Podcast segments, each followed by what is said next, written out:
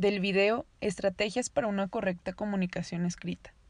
Comunicar es un arte, y el hablante necesita manejar desde cualquiera de sus canales la innegable necesidad voluntaria del ser humano de compartir experiencias, vivencias y criterios. Al emitir un mensaje, siempre se requiere influir sobre quien lo recibe, es decir, no debemos olvidar nunca nuestra intencionalidad intrínseca en cualquier texto o mensaje. Puede parecer que al escribir no necesitamos recurso para captar la atención de quien lee.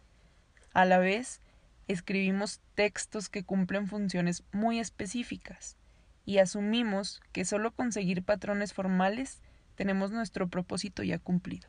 Detalles para que el mensaje pueda ser más eficaz. Haz explícito tu tema, desde el primer instante, no de rodeos ni citas antes de que tu centro quede al descubierto, y deja las sorpresas para el final. Es más impactante dar un giro a la opinión en las conclusiones que plantear hipótesis divergentes en el mismo comienzo.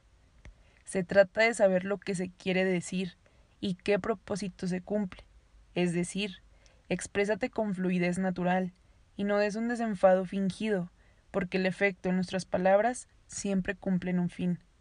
No temas ser parcial, es tu opinión o tu visión de un tema lo que le interesa a ese lector Siéntete con autoridad para dar tu criterio.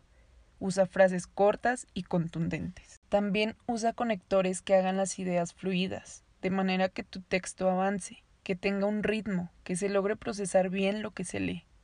Reta al lector a ir más allá del sentido directo del texto para cerrar cada una de tus ideas. No des temas por conocidos, haz énfasis y piensa en la necesidad de quien te lee, y apela a la vez sus emociones al respecto.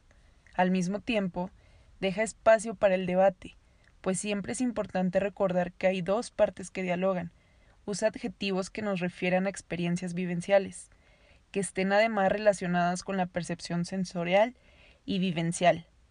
¿A quién no le ha sucedido algo así? Pregúntate. Y por último, y no menos importante, el poder de la palabra sigue siendo grande, sin importar la plataforma. Gracias.